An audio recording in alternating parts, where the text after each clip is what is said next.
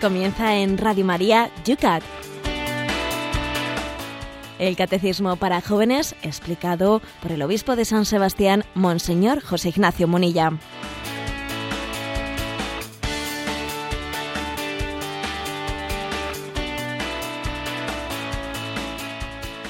Buenos días, querida familia del Yucat. Estamos un día más aquí en Radio María, en esta cita diaria que tenemos en torno al catecismo para los jóvenes. En un precioso día que se nos anuncia con 11 grados en San Sebastián, comenzamos el programa de hoy. ¿Cómo están las cosas por Madrid, Cristina?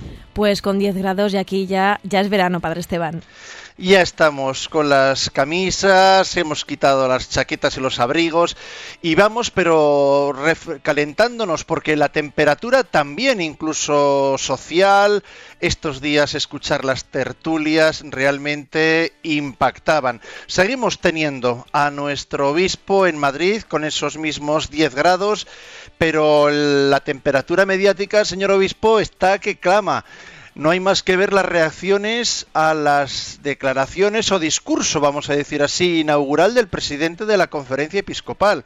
Que si uno dice una cosa, que si el otro dice otra, que si el otro dice, bueno, que yo lo digo, pero lo digo eh, y también se enfadarán los obispos, decía el otro. ¿Qué es lo que podemos decir entre tantos dimes y diretes ante unas cosas que las entendimos todos a la primera? Es curioso ¿eh? porque estamos en una sociedad secularizada, pero parece que no se sabe vivir sin la Iglesia. Es curioso, ¿no? Es curioso que, que por una parte pues exista eh, declaraciones como las que hemos escuchado por parte de representantes o portavoces del Partido Socialista diciendo que si el gobierno hace una nueva ley sobre el aborto, entonces ellos van a pedir que se denuncie el concordato entre la Iglesia, eh, entre la Iglesia y el Estado. Y dice uno, ¿y qué tendrá que ver? ¿Y qué tendrá que ver una cosa con la otra? ¿Eh? Y después sale eh, un representante del Partido Popular diciendo que ellos hacen las cosas eh, por, sí mismos y no se sienten presionados por la Iglesia, no están presionados por, por ella. Bueno, y eso hacía falta decirlo, que es algo tan obvio que estamos en un Estado laico en el que la Iglesia no está detrás de cada partido político. ¿no? Es decir, me parece que hay mucha irresponsabilidad mucha irresponsabilidad por parte de, determinados políticos cuando están agitando el anticlericalismo, eh, pues para hacer de ello, de ello un debate social, como que así, como si aquí el problema fuese que la Iglesia interviene o no interviene en la opinión pública. No, mire usted, el problema es otro. El problema es que hay niños inocentes que mueren. El problema es que decir que matar a unos niños inocentes es un derecho, es algo absolutamente irracional. Ese es el problema. Y entonces estamos ante una clase política que en vez de discutir del tema, que en vez de discutir de lo que en sí es el aborto, lo que hace más bien es agitar el anticlericalismo y pedir perdón, ¿eh? pedir perdón por no sé qué hay que pedir perdón de que alguien tenga que, promulgar una ley que, modifique la ley del aborto, etcétera, etcétera. ¿eh? Es, por lo tanto, creo que lo que estamos viendo es la escenificación de una clase política que me parece que está más bien queriendo defender su imagen, su imagen, ¿eh? en vez de luchar y, dar la vida por la defensa de la vida de los inocentes, que es de lo que se trata en este caso, la defensa de la vida. ¿eh? Estamos demasiado preocupados de nuestra pose, de nuestra pose, de cómo quedamos, de cómo podemos ser percibidos, ¿no? Y estamos quizás poco preocupados del cuidado de lo que tenemos entre manos, que es la vida de los inocentes. Vamos a clamar, a ser como muchas veces se ha dicho, la voz de los sin voz, y vamos a comenzar un día más este programa que le llamamos el...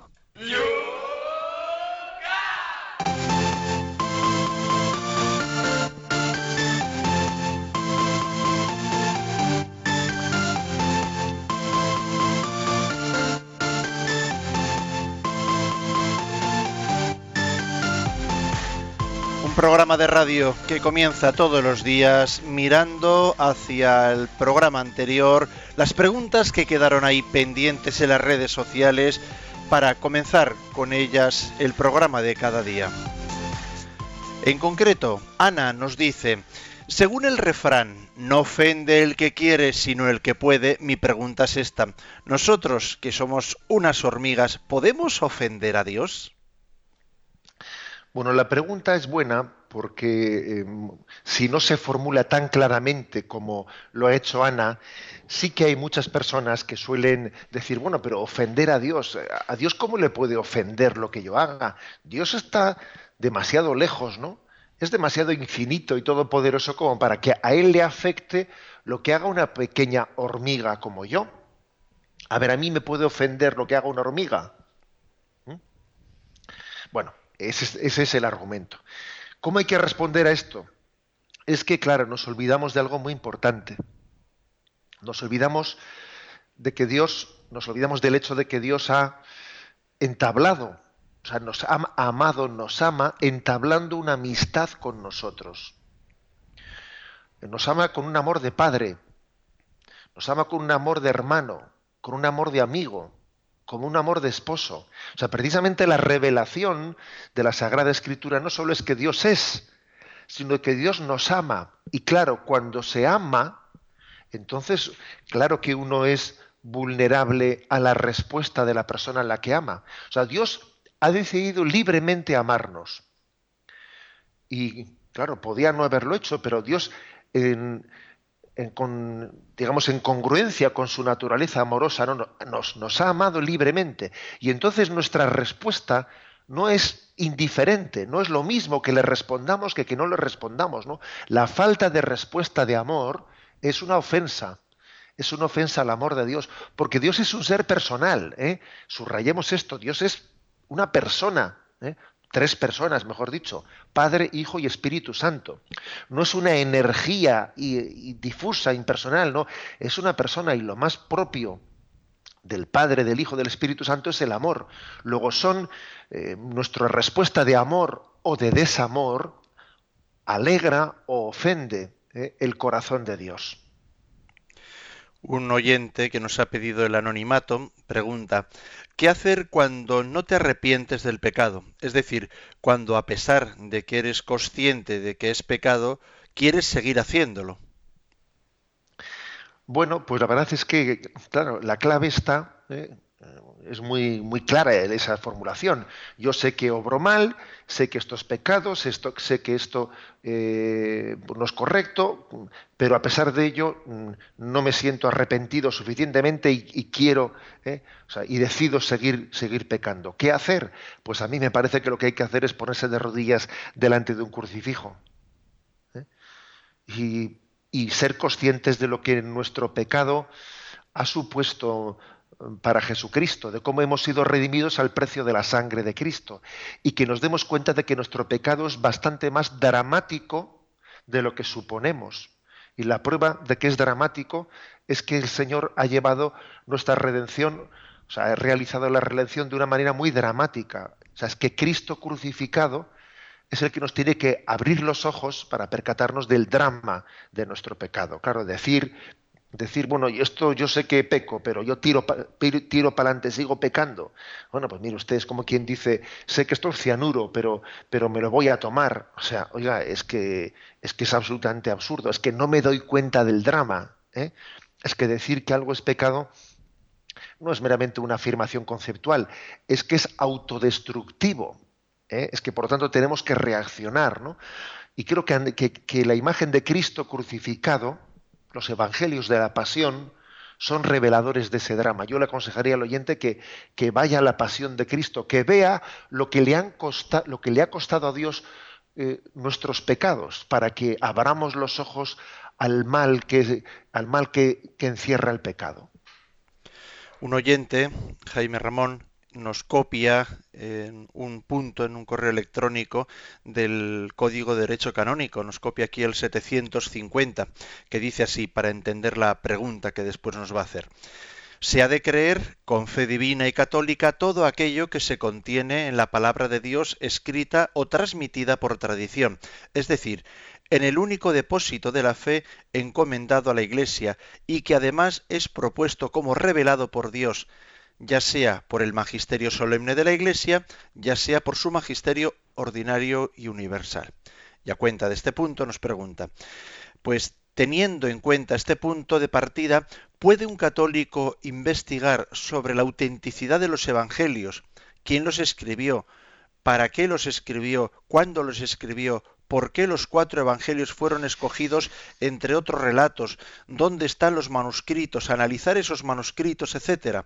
Me gustaría que me fundamentara su respuesta en base a documentos del magisterio de la Iglesia Católica, nos dice Jaime. A ver, digamos, Jaime Ramón dice lo siguiente, si, nosotros le damos una autoridad divina, ¿eh? a la Sagrada Escritura, a la tradición, y tenemos una obligación de obediencia, al mensaje de la revelación que está ahí transmitido, yo puedo investigar, ¿eh? investigar esos documentos de los evangelios, ¿no? Pues como un investigador está investigando, pues yo que sé, unos manuscritos de no sé qué, de Aristóteles o de. Y la respuesta es sí, sí puedo hacerlo. ¿Por qué? Porque como dice la Dei Verbum, ¿eh? que es la constitución del Concilio Vaticano II que habla de la palabra de Dios, como dice la Dei Verbum, en la palabra de Dios hay como dos naturalezas, igual que en Jesucristo. ¿eh? Naturaleza humana y naturaleza divina. También en la palabra de Dios hay como dos naturalezas. ¿no? La palabra de Dios es divina y la palabra de Dios es humana. Es divina porque está inspirada por el Espíritu Santo y es humana porque la escribieron unos autores concretos, pues con una forma de expresión, con unos géneros de expresión, con unas circunstancias históricas concretas, etcétera. Es divina y es humana. ¿eh? Eh, la imagen de la encarnación es la que mejor ilumina lo que es la inspiración de la Sagrada Escritura. Es decir, eh, la encarnación nos, nos, dice que Jesucristo era verdadero Dios y era hombre. Y también eso nos ilumina para entender que la palabra de Dios es divina y en cuanto divina, a mí lo que me corresponde es acogerla, agradecerla, obedecerla, seguirla, y es humana, y en cuanto humana yo tengo que investigarla, tengo que profundizarla, eh, y, por lo tanto el trabajo de los exégetas no es irrespetuoso, ¿eh? porque están estudiando, están estudiando los exégetas el elemento humano, ¿eh? el elemento humano de, esa palabra inspirada por Dios. Desde Valencia, Celia. ¿Es un pecado no poder perdonar a los que te han ofendido? Bueno, eh, dice Celia, no poder perdonar. Eh, no dice no querer perdonar. Yo, si ella me hubiese preguntado, ¿es un pecado no querer perdonar? Yo le diría sí, porque Jesús nos mandó a amar nos mandó a amar, ¿no? a nuestros enemigos incluso, con lo cual el no querer perdonar sí es un pecado. El no poder perdonar, vamos a ver, es que Santo Tomás de Aquino dice que el que quiere perdonar ya está perdonando si uno quiere perdonar, en realidad ya ha comenzado a perdonar, aunque su sensibilidad se resista, aunque se, le revuelvan las entrañas, como se dice, ¿no? Porque cada vez que ve a esa persona se le revuelve todo y, y dice, no, no, no le he perdonado porque me doy cuenta que, a ver, pero si tú quieres perdonarle, en realidad ya has empezado a perdonarle. Lo que ocurre es que en nosotros, dentro de nosotros, existe una sensibilidad que no siempre nos obedece, eh, que no siempre eh, es controlable por nosotros, eh, pero yo diría, a ver, no querer perdonar sí es un pecado, ¿no? El no poder perdonar en el sentido de que a mí la sensibilidad no me responde a mi deseo de perdonar como yo quisiera, eso ya es otra cosa distinta. Yo no le calificaría de pecado. Desde Madrid, Tomás dice, ¿cómo interpreta usted el texto de la carta del apóstol Santiago que dice, Confesaos pues mutuamente vuestros pecados y orad los unos por los otros para que seáis curados?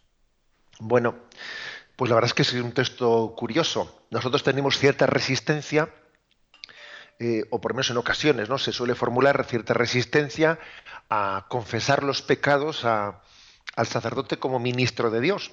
Y resulta que en la, que la primitiva comunidad cristiana existía incluso la costumbre de confesarse mutuamente los pecados, no solo al sacerdote, sino incluso mutuamente entre nosotros. Que eso después en la tradición cristiana, pues en la vida religiosa, se ha, derivado en lo que se llama el capítulo de faltas, ¿eh? el capítulo de faltas en el que en la vida religiosa, pues ejercemos la corrección fraterna y no únicamente la corrección fraterna, sino que uno mismo se acusa de sus faltas delante de los demás. Por lo tanto, ¿cómo interpretarlo? Hombre, lógicamente también eso tiene que ser eh, eh, ejercido con una cierta prudencia, ¿no? Pero que es muy importante la humildad. Es muy importante la humildad. Qué importante es que frente a esa tendencia que tenemos siempre a excusarnos, a excusarnos, ¿no? Que más bien formulemosla, tengamos prontitud de decir yo pecador, incluso en determinados contextos o ambientes en los que sea prudente manifestar nuestros pecados no como un signo de humildad. Y terminamos estas preguntas del día de ayer con otra que en Facebook nos hace Roberto. Cuando determinados vicios han devenido de un mecanismo habitual y del cual el ser humano no se puede librar pese a la lucha ardua contra ellos, ¿hay algún tipo de comprensión o dispensa, dice, a la hora de la reconciliación por parte de la Iglesia? Me viene a la memoria el alcohol u otros hábitos nocivos y malignos para lo físico y espiritual. Bien, eh, es, cierto que determinados vicios se han podido adquirir ya, digamos, con un, eh, pues con un grado de pérdida, cierta pérdida de libertad por parte de la persona, ¿eh? y se han convertido en algo, pues, mecánico, mecánico. Por ejemplo, alguien que blasfema según abre la boca, ¿eh? y que ha, cogido ya la muletilla, la muletilla de blasfemar, eh, tema de una, ¿eh? de una cierta adicción al alcohol que dice el oyente, o también puede haber ciertas adicciones ¿no? compulsivas pues con, con, temas, con materias de impurezas sexuales, etcétera. Existen, ¿no? Ahora, tengamos en cuenta que aunque haya, que aunque haya en ese caso concreto no haya libertad plena de la persona que está eh, bajo ese hábito, sin embargo sí que hubo una culpabilidad eh, en el proceso de adquirir ese hábito. Eh, si uno, por ejemplo, ha llegado ¿no? pues a, pues que la, blasfemia sea para él algo casi pues, como, una cierta incapacidad ¿no? de, de, hablar razonando y blasfema según habla. ¿no? A ver, él cuando ha ido adquiriendo ese hábito, él sí que fue ¿eh? sí que tenía entonces más libertad que ahora. ¿eh?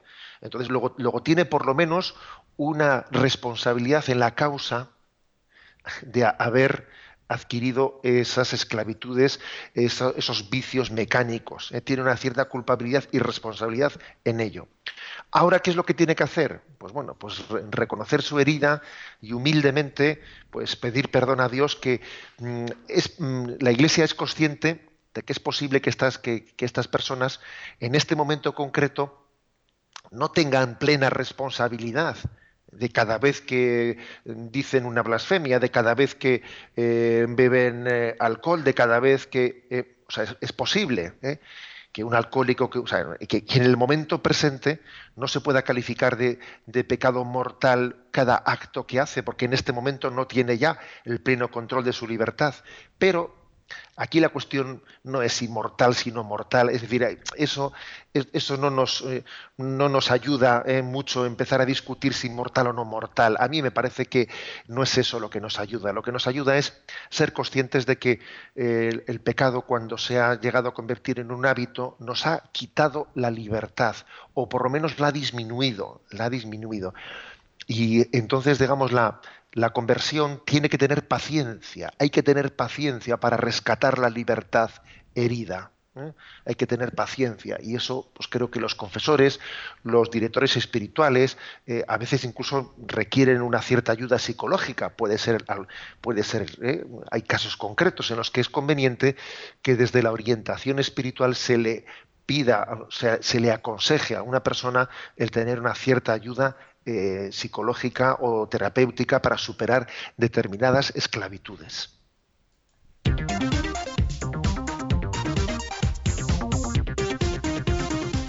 Son las 8 y 19 minutos, 7 y 19 minutos en las Islas Canarias. Sintonizas Radio María. Estamos en el Yucat. Vamos a comenzar los primeros puntos del programa de hoy. Empezamos con el 321. ¿Puede un cristiano ser un puro individualista? Y la respuesta es no. Un cristiano no puede ser nunca un puro individualista, porque el hombre está destinado a la vida social por su propia naturaleza. Todo hombre tiene un padre y una madre, recibe ayuda de otros y está obligado a ayudar a otros y a desarrollar sus talentos a favor de todos. Puesto que el hombre es imagen de Dios, refleja en cierto modo a Dios, que no está solo en su profundidad, sino que es trino. Y con ello, amor, diálogo e intercambio. Por último, es el amor el mandamiento central de todos los cristianos, por el cual, en el fondo, pertenecemos a un mismo grupo y somos referencia unos de otros de un modo fundamental. Amarás a tu prójimo como a ti mismo. Bueno, es un punto en el que se está, eh, está hablando, después de que se han, se han hablado de ciertos presupuestos, eh, ciertos presupuestos de, de la moral, ahora se da un paso más y el capítulo anterior habló de la dignidad del hombre. En este momento hablamos de la comunidad humana. O sea, para explicar bien la moral es importante subrayar la vocación que tiene el hombre a, ser un ser social. O sea, el hombre por naturaleza es un ser social. Y teológicamente eh, está fundamentado en que somos imagen y semejanza de Dios. Y Dios es trino, es Padre, Hijo y Espíritu Santo. O sea, que es que llevamos, llevamos en, nuestra propia, en, nuestro propio ser, en nuestra propia naturaleza, como las huellas dactilares, si me permitís ¿no? la expresión, o sea, esta imagen y semejanza de Dios es imagen y semejanza no de un ser solitario. Dios no es un ser solitario. Luego, esto también explica por qué tenemos una vocación a, ser seres sociales y a, no, estar aislados, a no ser individualistas. El hombre está llamado a la comunión. Entre otras cosas, porque es imagen y semejanza de un Dios que es comunión trinitaria, intratrinitaria.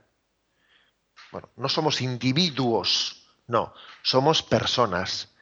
Y lo propio del, del ser personal es la interrelación. ¿Mm? Además, Además, fijaros, eh, el mandamiento principal que Dios nos ha dado y la revelación principal que nos ha hecho es la del amor. Y el amor, pues precisamente consiste en salir de uno mismo hacia, hacia un tú o hacia un vosotros. ¿eh? Lo, propio, lo propio y lo genuino del amor es superar el narcisismo. El narcisismo como esa incapacidad de, eh, pues de, salir de uno mismo, de estarse siempre autoadorando, estarse siempre eh, girando en torno a mí yo, a mí yo. El amor es la respuesta al narcisismo. El amor es una donación.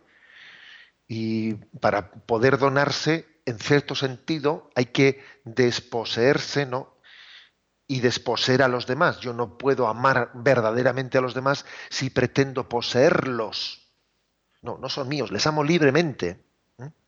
Y yo también me tengo que olvidar en cierto sentido de mí mismo para poder amar a los demás.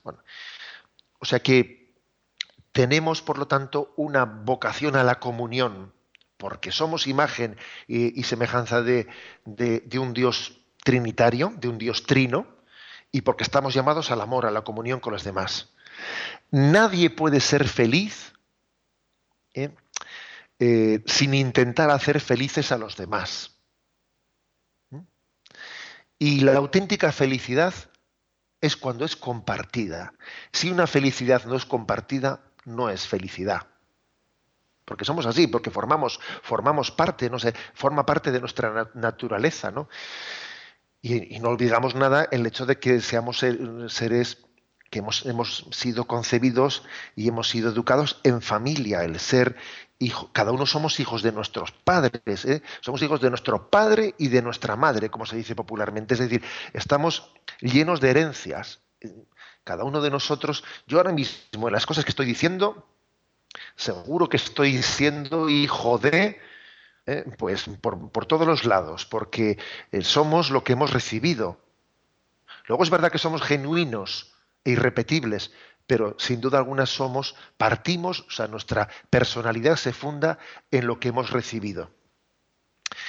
Bueno, pues de aquí se tiene que desprender una, una conciencia crítica hacia una concepción individualista eh, muy pronunciada que existe entre nosotros, que por otra parte es primero falsa, o sea, es decir, es no partir del hombre real. El hombre real eh, pues mira, a diferencia de los animales que nacen y enseguida, eh, enseguida son autónomos, los animales enseguida se independizan, eh, enseguida empieza, se levanta pues el cervatillo y, ya está, y en poco tiempo empieza a correr, y a los pocos meses ya se, se desliga de su madre. No es el caso del ser humano. Dios ha querido que nuestro proceso de, crecimiento sea mucho más lento que el de los animales, mucho más lento. Dios nos, ha pensado de manera que nuestra interdependencia eh, con, los padres y los hermanos sea muy superior que los animales, muy superior. O sea, somos seres por naturaleza mucho más sociales que lo que son los animales. Y entonces creo que el hombre, cuando se convierte en un individualista, y cuando se hace del individualismo pues una especie de, ¿eh? de falso Dios, ¿no? de idolatría, se animaliza. Nos animalizamos cuando nos aislamos. Porque los animales son, ¿eh? los animales, eh, en fondo son, son más que personas, podríamos decir que son individuos que de alguna manera viven en manada, pero no en comunidad, en manada. Nosotros, sin embargo, somos personas que vivimos en comunidad. ¿eh? Hay una diferencia sustancial. Pues bien, eh, termino, este primer punto con una cita mm, del beato Egidio de Asís, que era un gran eh, confidente de San Francisco, coetáneo de San Francisco, que dice, el mayor don que puede tener el hombre bajo el cielo es poder vivir bien con aquellos con los que convive.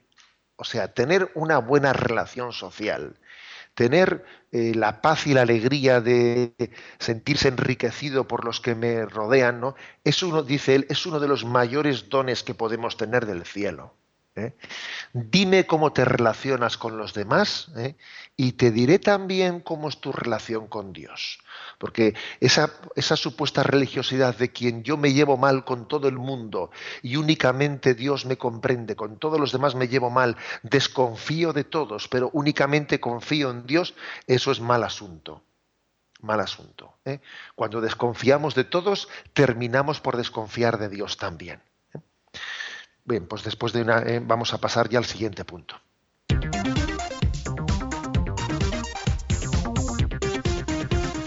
Son las 8 y 28 minutos, 7 y 28 minutos en las Islas Canarias. Segundo punto del día de hoy, cuatro queremos tratar. Ya os habéis dado cuenta, queridos amigos, que hemos pasado de los temas que repasábamos al arranque, nuestra relación con Dios, todo lo referido al pecado, y ahora estamos en esas relaciones sociales con nuestro entorno, con nuestros hermanos en el camino. Dice el 322, ¿qué es más importante, la sociedad o el individuo? Y la respuesta es, ante Dios, cada ser humano individual cuenta primero como persona, pero el individuo no se realiza como persona más que en sociedad. La sociedad no puede ser nunca más importante que la persona. Las personas no deben ser nunca medios para un fin social. Sin embargo, instituciones sociales como el Estado y la familia son necesarias para el individuo, corresponden incluso a su naturaleza. Eh, la, respuesta, la respuesta es clara. ¿eh? Ante Dios cuenta, eh, cuenta cada ser humano pero cuenta cada ser humano como persona. Es decir, Dios no se relaciona con las sociedades, no, se relaciona con, con nosotros. Bien es verdad que eligió al pueblo de Israel, pero el interlocutor eran personas en el pueblo de Israel, era Abraham, era Moisés. ¿Eh? O sea que está antes la persona, ¿eh? la persona que la sociedad. Pero la persona no está al margen de la sociedad. Es decir, solamente en relación, en una profunda relación con la, con la sociedad, se realiza el hombre. Ese ideal romántico de, eh, del Robinson Crusoe, de, del hombre que, o del hombre de la selva, ¿no? El hombre que, bueno, pues es un ideal, un ideal romántico que, está muy bien para las novelas y para las películas, pero sin duda alguna, pues eh, ese hombre, ese náufrago que crece en una isla, eh, pues solitaria, sin relacionarse con nadie, o ese hombre, el hombre mono de la selva que crece entre los monos, pues finalmente, sin duda alguna, tendrá muchísimos desequilibrios y no se, y no se podrá realizar como persona, sin duda alguna. Alguno estará diciendo, pues a mí me parece que la gente que me rodea, a mí más que ayudarme a ser persona, no sé si me estorba no sé si me estorba. Eso de que el hombre es un lobo por el hombre y, el hombre sería, ¿eh? sería mejor si estuviese el solito, ¿eh? como que la manada es lo que nos degenera. Y claro, uno puede tener la tentación de pensar esto, porque es que puede observar en ocasiones que es cierto que la manada te degenera. Muchas veces tú ves que las personas, una por una, suelen ser más profundas que cuando les coges en manada. Con perdón de la palabra manada, ¿eh? O sea, les coges en manada y, allí degeneran un montón. Y sin embargo, uno por uno, pues parecen ya personas mucho más, mucho más sensatas, ¿no? Eh, luego, no es cierto que la manada, ¿eh? no, es, cierto que la vida, que la vida social mm, nos empeora en vez de mejorarnos. No, no nos equivoquemos. ¿eh? Lo que ocurre es que el pecado, el pecado también, cuando pasa a ser un pecado conjunto, también, eh, desde luego, eh, empeora mucho el pecado personal, eso es verdad. O sea que cuando, cuando nosotros compartimos nuestro pecado con los demás, nos animamos mutuamente para el mal, entonces ciertamente en ese caso concreto la relación comunitaria se convierte en una relación de manada, porque, porque, más bien nos hacemos daño unos a otros. ¿no? Hay como una especie de liderazgo del mal, un cierto liderazgo del mal, el mal arrastra. Ya, pero es que eso también ocurre con el bien. O sea, luego eh, el problema no está en vivir en comunidad, no, el problema está en saberse arrimar a buen árbol para que me, eh, pues para que sea buena sombra la que tenga. Si yo me arrimo a un mal árbol, pues obviamente mm, voy a recibir, eh, si no tiene hojas el árbol, no me va a dar sombra. Si es un árbol frondoso, me dará sombra, ¿no? Ah, de ahí, de ahí la importancia de que nuestra vida social sepamos también buscar ámbitos en los que la convivencia pues sea una convivencia que busque el bien, que busque la santidad, y sea una convivencia que tire de mí para arriba, no que me arrastre al mal, ¿eh? sino que sean ambientes que sean estimulantes, ¿no? que, me, que me insten, que sean ejemplos estimulantes pues para ser mejor, mejor persona y para ser más santo y entregarme más. ¿eh? Pero insisto, ¿eh? insisto, el, la sociedad la sociedad es totalmente necesaria para nuestro crecimiento. No se puede llegar a ser, a ser santo sin el influjo de una sociedad. ¿Eh? O sea, eso de que para ser santo uno tiene que desprenderse de todas las relaciones sociales, no. Y ya sé que existen, alguno me dirá, bueno, pero los ermitaños, bien, vale, pero eso es una vocación muy particular y muy personal que, Dios puede dar a algunas personas, ¿eh? algunas personas, pero lo ordinario es que Dios se sirva del influjo social pues para enriquecernos a cada uno de nosotros. Ahora bien, aquí se hace un matiz. Ojo, porque también a veces, pues el marxismo y otras ideologías totalitarias han hecho de, de la sociedad, del Estado, del partido, del sindicato, han hecho un falso Dios, ¿no? O sea, es decir, han subrayado desequilibradamente el valor de, la institución social. Todo, ¿eh? todo por el partido, todo por el no sé qué. ¿eh? A ver, incluso la palabra todo por la patria. Ojo, también la palabra todo por la patria, eh, que, el, amor patrio es un valor, es decir, que la virtud de la religión la virtud de la religión también conlleva el, sano patriotismo. ¿eh? Pero ojo que puede ocurrir que la patria, el Estado, se conviertan en una idolatría.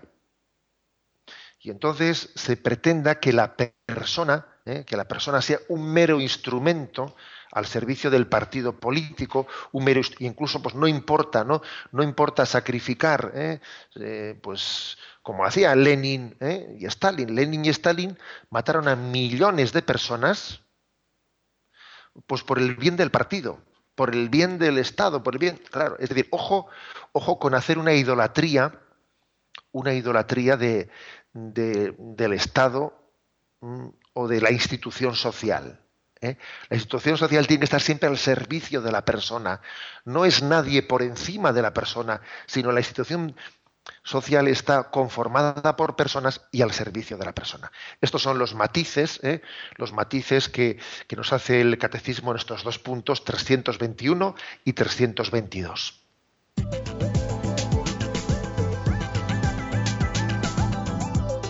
Son las 8 y 36 minutos, 7 y 36 minutos en las Islas Canarias. Sintonizas el Yucat aquí en Radio María. Vamos con el tiempo para nuestros oyentes. Sabéis que lo podéis hacer, podéis participar con vuestras preguntas en Twitter citando arroba obispo munilla, en Facebook, en esta página del programa Yucat Radio María. Debajo de las dos preguntas, temas que acabamos de plantear. También estamos leyendo correos electrónicos que nos están llegando a yucat@radiomaria.es. Vamos con un tema musical y enseguida nos ponemos a poder leer esos temas que nos estáis planteando en las redes sociales. Nos recuerda esta canción que hay una esperanza con mayúsculas.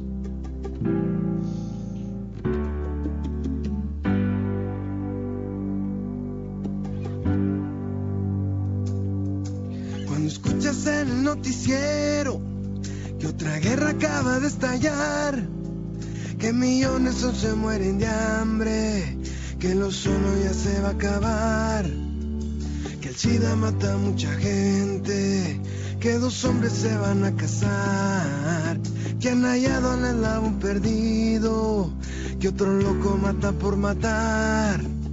Necesitas entender que hay alguien que no quiere ver el mundo igual que no quiere ver correr más sangre, que el racismo pueda derramar. Necesitas entender que hay alguien que su vida vino a derramar, que no quiere ver más en la calle a los niños sin mamá y papá. Hay una esperanza para el mundo hoy, hay una esperanza para el mundo hoy. Es una luz que puede medio de cualquier oscuridad. Hay una esperanza para el mundo hoy. Hay una esperanza para el mundo hoy. Es el único que puede dar una esperanza para el mundo hoy.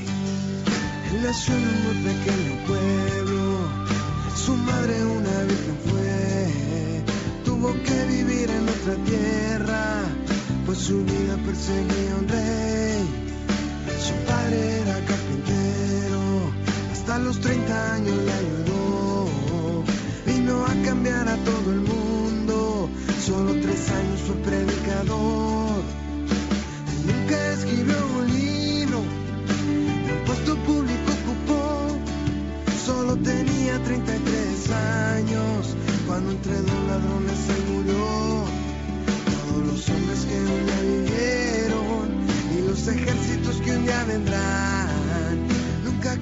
cambiarán a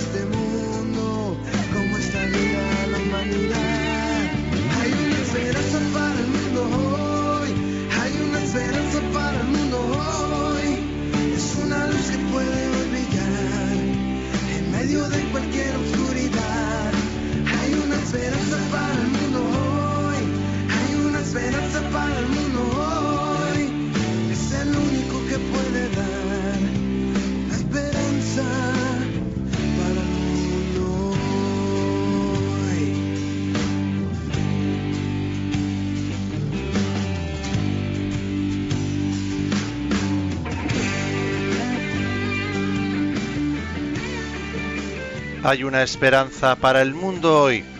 Nosotros también queremos poner nuestro granito de arena dando respuestas a las preguntas que se suscitan en el corazón de nuestros oyentes cuando escuchan estos puntos que el obispo de San Sebastián diariamente a esta misma hora nos desgrana aquí en el Yucat.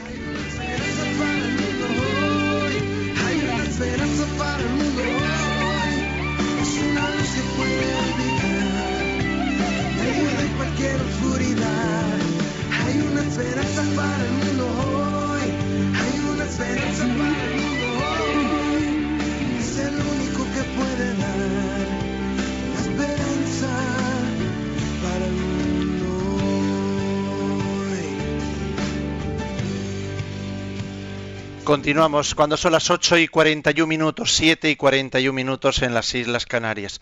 Hoy no sé lo que pasa, pero ganan por goleada los correos electrónicos. Se nos han puesto compulsivos nuestros oyentes en el email. Vamos a ver, José Ignacio. respecto a esta última pregunta, nos escribe, vamos a ver, no lo firma. Unas iniciales son CM. Buenos días. Eh, escucho todos los días camino del trabajo vuestro programa. Mi duda es sobre la pregunta segunda. Una persona laica está muy volcada en su comunidad religiosa, reuniones, retiros, campamentos, voluntariados, etc. Y tiene pareja, también creyente, pero no practicante. ¿Cómo hace para meterle en el equipo entre los compromisos de esa comunidad y cuidar de esa relación de pareja? ¿De qué modo, dentro de esas circunstancias, es libre para amar a Dios? Gracias, nos dice. Tiene que haber un discernimiento. Eh, precisamente la diferencia entre el noviazgo y el matrimonio es que el noviazgo es tiempo de discernir y el matrimonio es tiempo de entregarse. No quiere decir que no haya ningún tipo de entrega en el momento que se discierne, claro que hay también compromisos, etcétera, pero el, noviazgo es tiempo de discernimiento y uno de los dramas precisamente que existe hoy en día es que no se sabe distinguir entre el noviazgo y el matrimonio. Claro, pues eh, de, ahí, de ahí se derivan muchos males. Pero bien, a lo que vamos, a lo que preguntabas. Precisamente pues porque estamos en un tiempo de discernimiento, lo primero que habrá que discernir es si el hecho de que eh, una pareja una novia o un novio no comparten eh, pues mis ideales espirituales y religiosos, ¿eh? el hecho de que no los compartan, hasta qué punto eso puede ser un tema ¿eh? suficientemente grave, suficientemente serio como para impedir la comunión pues en el matrimonio de una manera muy seria. Es verdad que puede haber un no compartirlos de una manera más patente, de una manera menos patente, eh, puede haber un estar abierto en parte, pero ojo, eh, que es que cuando no se comparten unos, unos ideales, unos ideales básicos, eso puede dificultar mucho la vida del matrimonio, la educación de los hijos, etcétera. Entonces, esto es lo primero. Primer discernimiento es ese. Y en segundo lugar, si el discernimiento es bueno, vamos a darle una oportunidad porque esta persona sí está abierta y esta persona me da la impresión de que aunque no sea eh, creyente igualmente que lo soy yo, pero sí está abierta, podemos avanzar, etcétera. Eh, bueno, entonces yo creo que sí que es bueno que en, el, que en el tiempo de noviazgo, pues yo vaya también viendo de cuál es la manera prudente de, de presentarle ¿no? el rostro de Cristo a través de los apostolados, a través de los quehaceres en los que yo me veo integrado con la comunidad eclesial. O sea, no es bueno, es mala señal el que yo vaya dejando mis compromisos cristianos para que así mi novia o mi mal asunto. Lo que tengo que hacer es precisamente lo contrario, un elemento de discernimiento para ver si es de Dios o no es de Dios este posible matrimonio, es ver si mi pareja mi pareja asume gozosamente mi presencia eh, en esos apostolados, incluso que yo también pueda eh, tener cierta capacidad de invitarla a ciertas cosas, porque supone también un compartir el corazón, ¿no? Y si uno no comparte el mayor tesoro del corazón, es difícil hacer una comunión de amor. Vamos con otra pregunta. Esta vez nos llega desde Costa Rica. Para empezar es Luis, Luis Madrigal que nos agradece mucho el que se haya recuperado ya el podcast de este programa de Radio María porque dice que era su única manera de poder, por los cambios de horarios, que poder escuchar. Y nos plantea una cosa, eh, bueno, pues como es un correo muy largo, pero que lo resumo así en dos palabras. El 13 de abril se anunció, pues por Costa Rica, aunque ha tenido, dice, trascendencia por toda Hispanoamérica, por todos los ejemplos que nos ponen, incluso notas de obispos, se nos hace uh, como que una convocatoria que hubo de una misa tuitera, en la cual, bueno, pues un sacerdote planteaba el que durante la homilía y durante la celebración, una misa interactiva donde se fueran pasando mensajes de, un lado a otro, bueno, pues pide eh, opinión sobre esta iniciativa de un sacerdote de Costa Rica. Bueno, me falta a mí el detalle. ¿eh? Yo, si, si, se entendía por misa tuitera, pues el que eh, durante la celebración de la Santa Misa hubiese personas encargadas de comunicación que estuviesen enviando eh, mensajes a quienes estaban fuera, de la Eucaristía. No son los miembros, todos los que están ahí en la iglesia participando en la misa y ellos enviando tweets durante la misa. Bueno, me parece, me parece que es que hay un refrán que dice, que entre lo sublime y lo ridículo ¿eh? hay un pasito pequeño, ¿eh? que es, hay un hilo muy fino que es muy importante no pasar. ¿eh? Entonces, yo creo que de lo sublime a lo ridículo hay que tener cuidado. Me parece que la Santa Misa estamos a lo que estamos y creo que, creo que introducir eso, de la, eso dentro de la Santa Misa es, como diría yo, no darnos cuenta de que hay también un cierto drama en la compulsividad con la que se están viviendo utilizando determinados eh, pues las tecnologías que están siendo una esclavitud y creo que ser cristiano no solo es utilizar las tecnologías al servicio del reino de Dios sino enseñar a utilizarlas de una manera prudente y no compulsiva esto también forma parte ¿eh? de la pedagogía luego me parece que es un poquito triste ese asunto que nos cuentan ¿eh? Vamos adelante, son las 8 y 47 minutos. No sé qué hora es ahora mismo por Costa Rica, de donde nos escuchaba nuestro amigo, pero vamos para adelante porque nos quedan dos puntos todavía: el 323 y el 324. El 23 dice: ¿Cómo puede el individuo estar integrado en la sociedad de manera que pueda, sin embargo, desarrollarse libremente? El individuo puede desarrollarse libremente en la sociedad si se respeta el principio de subsidiariedad. El principio de subsidiariedad, desarrollado por la doctrina social de la Iglesia, afirma lo siguiente. Lo que puede hacer el individuo por sí mismo y por sus propias fuerzas no debe de ser suplantado por una instancia superior una estructura social de orden superior no debe interferir ni asumir las competencias de una estructura de orden inferior. Más bien es su función actuar de modo secundario, subsidiario, allí donde el individuo, las instituciones pequeñas se vean separadas, perdón, superadas por sus tareas. La Iglesia es una gran defensora del principio de subsidiariedad. ¿eh? Por eso yo creo que forma parte eh, de, nuestra, de, nuestra sensibilidad el decir, a ver, más sociedad y menos Estado. ¿Qué es eso de que haya un Estado papá, que sea él el que lo decida todo? Todos los medios de comunicación tienen que ser del Estado, eh, todos los colegios tienen que ser del Estado. ¿Por qué no puede haber iniciativa, iniciativa social o iniciativa privada? ¿Eh? Y, ojo, eh, que estamos en este momento, caminamos hacia un proyecto en que el Estado ¿eh? pretende ser el que lo organice todo, nos organice la vida, lo decida todo, ponga condiciones para todo. Oiga, deje que la gente decida y haga las cosas que la gente suele hacerlo bastante bien, bastante mejor. Muchas veces que, lo que se deriva ¿no? de, un intento de controlarlo todo por parte del Estado, de un dirigismo. Luego, por eso la Iglesia subraya tanto la dignidad de la persona, de la familia, que es la familia la que tiene que decidir muchas cosas y no el Estado, del municipio, de, es decir, el principio de subsidiariedad es, si se puede hacer desde abajo, déjale que los hagan. No pretendamos hacerlo todo desde la institución última. ¿eh?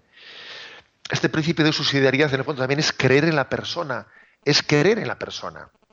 ¿Eh? Es creer en que nos desarrollamos en la medida que ejercitamos nuestras potencialidades, no en la medida que nos lo dan todo hecho. Porque cuando a alguien se le da todo hecho, ¿eh? con el pretexto de que hay que coordinarse, con el pretexto de que ¿eh? hay que unificarse, cuando se le da todo hecho, no se le ayuda a crecer. Lo de pan y circo, ojo con pan y circo, ¿eh? porque pan y circo ha sido siempre pues, una estrategia de que, a ver, te lo doy todo hecho, decido por ti, ¿eh? y luego te tengo contento, pues mira, te pongo fútbol, ¿eh? fútbol, yo digo, yo digo que lo de pan y circo eh, hoy en día pues es fútbol y música. Ahora venga, fútbol y música y con eso ya te tengo anulado. No, nosotros tenemos que, aprender a pensar por nosotros mismos y, abordar y, tener iniciativas, iniciativas pues de educación, iniciativas de diversión, iniciativas, o sea, aprender a, aprender a desarrollar los talentos que Dios nos ha dado a cada uno de nosotros. Es muy importante este aspecto. ¿eh? Por lo tanto, fijaros bien, el principio de subsidiariedad ¿eh? es uno de los cuatro principios ¿eh? Fundamentales y principales de la doctrina social de la Iglesia que vamos a ir desarrollando en estos próximos puntos. Pasamos al número siguiente.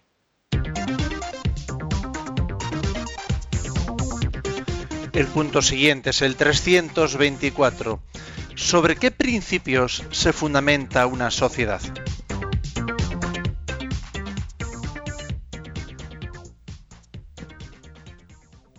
Toda sociedad se fundamenta en una jerarquía de valores que se realiza mediante la justicia y la caridad.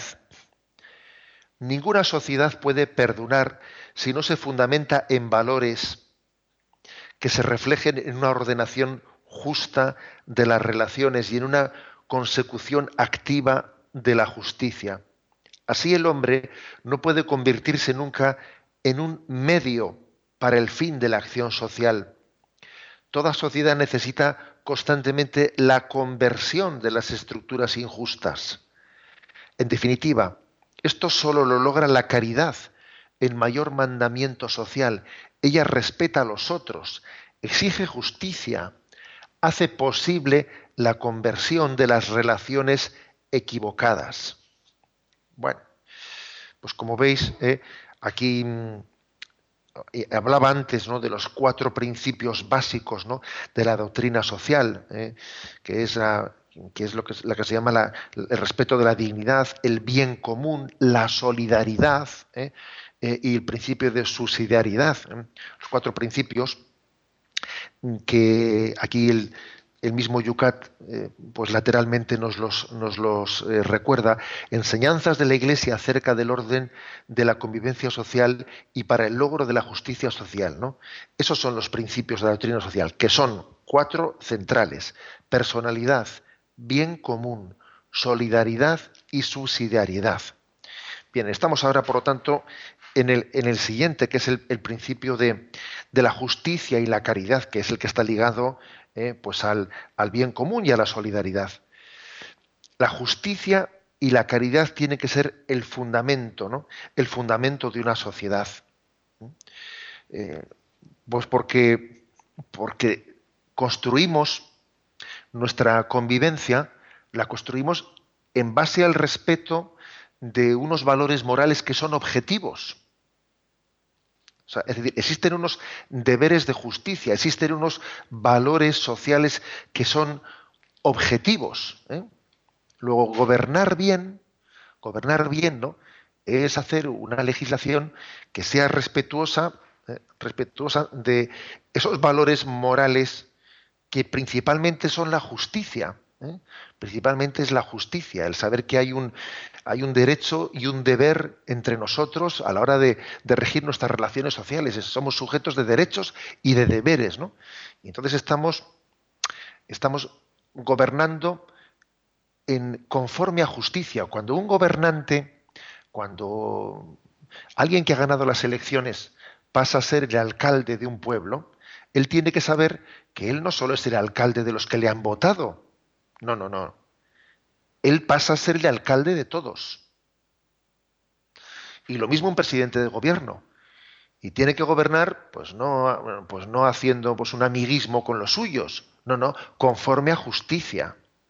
Una cosa es eh, el método, el método de la elección eh, pues de, un representante político, pero en el mismo momento en que pasa a ser elegido, él pasa a tener una relación con todos los ciudadanos en los que tiene que tener pues, una conciencia de que hay, de que, de que hay unas relaciones objetivas unos valores objetivos sobre los que tiene que establecerse la relación social. ¿eh? O sea, creemos en esa, en esa objetividad.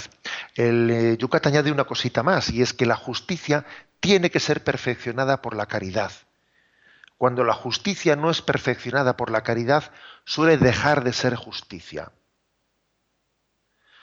Esto, se dice popularmente, ¿no? El que va al finquillo termina suspendiendo. La justicia que no está mejorada por la caridad, la experiencia nos dice que no llega ni a la justicia. ¿Eh? Hablaremos más de esto, ¿eh? porque tenemos el tiempo encima, pero mm, creo que es importante. Las, virtudes no suelen ser solitarias, las virtudes más bien se refuerzan unas a otras y sin duda alguna la caridad es el gran refuerzo de la justicia, de manera que la solidaridad, la solidaridad sea posible.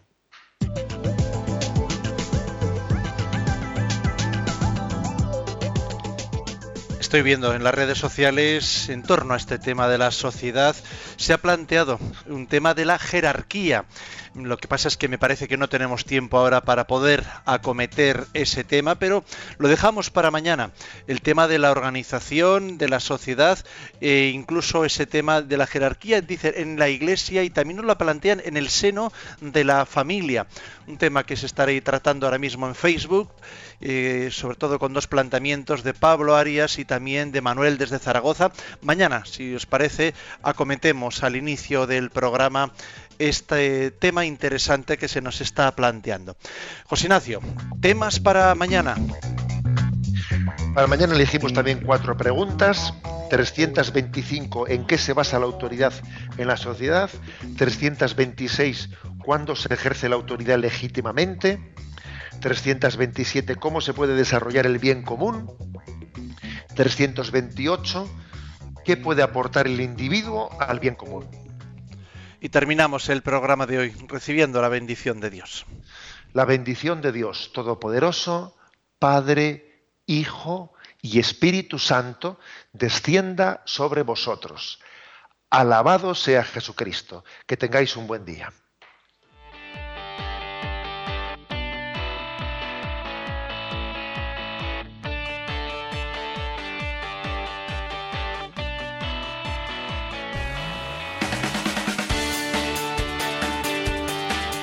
Y así finaliza en Radio María Yucat, un programa dirigido por el obispo de San Sebastián, Monseñor José Ignacio Monilla.